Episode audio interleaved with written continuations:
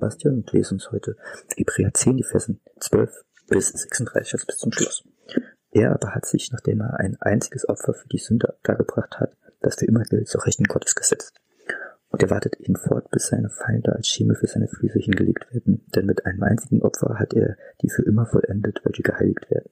Das bezeugt uns aber auch der Heilige Geist, je nachdem er zuvor gesagt worden ist, das ist der Bund, den ich mit ihnen schließen will. Nach diesen Tagen spricht der Herr, ich will meine Gesetze in ihren Herzen geben und sie in ihre Sinne schreiben.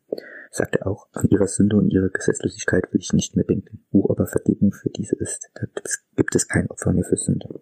Da wir nun ihr Brüder Kraft des Blutes Jesu Freimütigkeit haben zum Eingang in das Heiligtum, den er uns eingeweiht hat, als neuen und lebendigen Weg durch den Vorhang hindurch, das heißt durch sein Fleisch. Und da wir einen großen Priester über das Haus Gottes haben, lasst uns hinzutreten mit wahrhaftigem Herzen und völliger Gewissheit des Glaubens, durch Besprengung der Herzen los vor bösen Gewissen und Leib gewachsen mit reinem Wasser.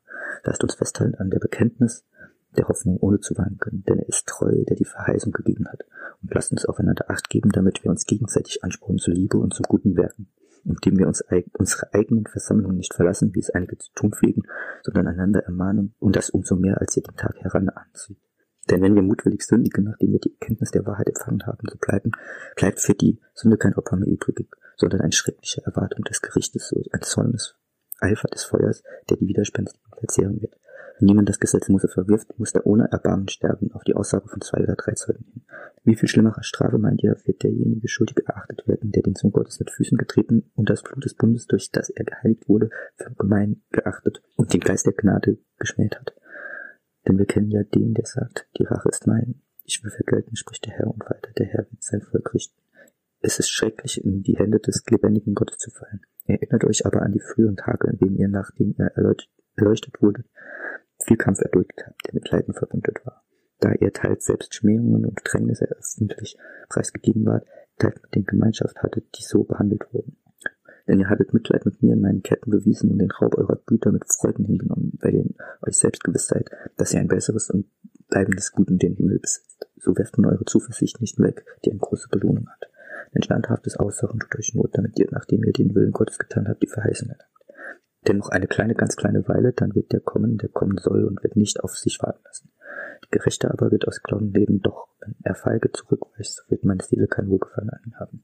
Wir aber gehören nicht zu denen, die feige zurückweichen zum Verderben, sondern zu denen, die glauben zur Errettung der Seele. Kapitel 10 des Hebräerbriefs sieht man ähm, zum einen die Identität, äh, die Jesus haben, die schon in den vorherigen Kapiteln vorkam, Jesus als Hohepriester und den Übergang ja, zu den mehr praktischen Kapiteln, zum Beispiel im äh, nächsten Kapitel, Kapitel 11, in dem verschiedene Glaubenshelden als Vorbild ähm, beschrieben werden. Dort wird vor allem, wie auch hier in dem Kapitel, äh, ja, im Glauben, in dem Glauben als Kampf äh, eingegangen, als, ähm, ja, als Ausdauer, ähm, die Ausdauer als äh, besondere Eigenschaft äh, der Glaubenshelden dargestellt. Der Hebräerbriefschreiber gibt uns hier fünf Hilfen, um den Glaubenskampf zu bestehen. Ähm, im ersten, das ist Vers 19 bis 21, die regelmäßige Gemeinschaft mit Gott. Äh, dann zweitens, äh, Vers 23 bis 25, die regelmäßige Gemeinschaft mit Christen. Vers 26 bis 27, ähm, von negativen Beispielen lernen, ja, als Ermahnung. Und viertens, äh, Vers 32 bis 35, ähm, an positiven Glaubensvorbildern orientieren. Äh, dann der fünfte Punkt, langfristige Perspektive, also ausdauernd ähm, in Vers 36. Genau, also folgen möchte ich nochmal auf diese fünf Punkte eingehen ähm, und dann zum einen ähm, Denkanstöße geben, was wir für diese Punkte machen können und dann noch, was uns beziehungsweise was mich davon abhält, diese fünf Punkte praktisch, äh, ja, praktisch äh, auszuführen oder anzuwenden. Also nochmal zum ersten Punkt zuerst, äh, die regelmäßige Gemeinschaft mit Gott. Ja, was bedeutet das, was können wir machen? Im ja, Wort Gottes lesen, im Wort studieren und regelmäßiges Gebet ja, was hält uns davon ab? Das sind halt allgemeine äh, Ablenkungen wie Hobbys oder auch sonstige Aktivitäten ähm, oder auch ja, Faulheit, dass man keine Lust hat zu lesen oder äh, ja, zu beten. Dann zur zweiten Gemeinschaft mh, hm, ja, mit anderen Christen. Ja, wo können wir das durchführen? Eben in der Gemeinde, ganz äh, besonders eben auch in Kleingruppen und äh, ja, in persönlichen Beziehungen. Ja, was sind hier vielleicht Gründe, es nicht zu machen? Oder warum machen wir es manchmal nicht? Ist vielleicht auch Stolz. Ich brauche eigentlich gar keine anderen Christen. Oder auch Verletzung und Bitterkeit. in Gemeinde oder Gemeinschaft äh, gibt es eben auch Verletzungen. Ähm, und es gibt vielleicht auch viele Alternativen wie eben Sport oder andere Freizeitaktivitäten, wie ich auch Beziehungen pflegen kann.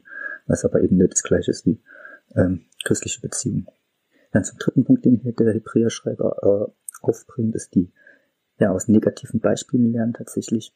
Eben auch die Warnung, die auch, die auch Jesus in Lukas 13 am Beispiel vom äh, von Turm von Siloa äh, gibt, dass man nur wenn man länger ähm, im Glauben ist, nicht davor geschützt ist, auch stark abzufallen. Zum Beispiel gibt es auch mehrere Beispiele in der Bibel, halt zum Beispiel die Frau von Lot oder Demas im Titusbrief. Ähm, ja, der, der Grund dafür ist, also dass die irgendwie vom Glauben abfallen, ja, dass man irgendwie mit dem Herz ähm, doch ja nah an der Welt ist und ähm, sich irgendwie ähm, nicht zu 100 Prozent äh, auf Gott einlässt, sondern immer noch so ein bisschen hergerissen ist und man hat je nach Lebenssituation vielleicht andere Herausforderungen, die einen dann eben wirklich vom Knauben wegholen können, es wichtig ist, bis zum Ende halt durchzuhalten.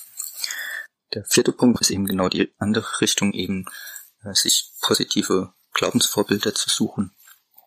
Oder äh, Beispiele, zum Beispiel hier auch die Hebräer hatten nahezu ihren ganzen Besitz verloren und trotzdem ähm, sind sie eben sind bei Gott geblieben, waren glücklich.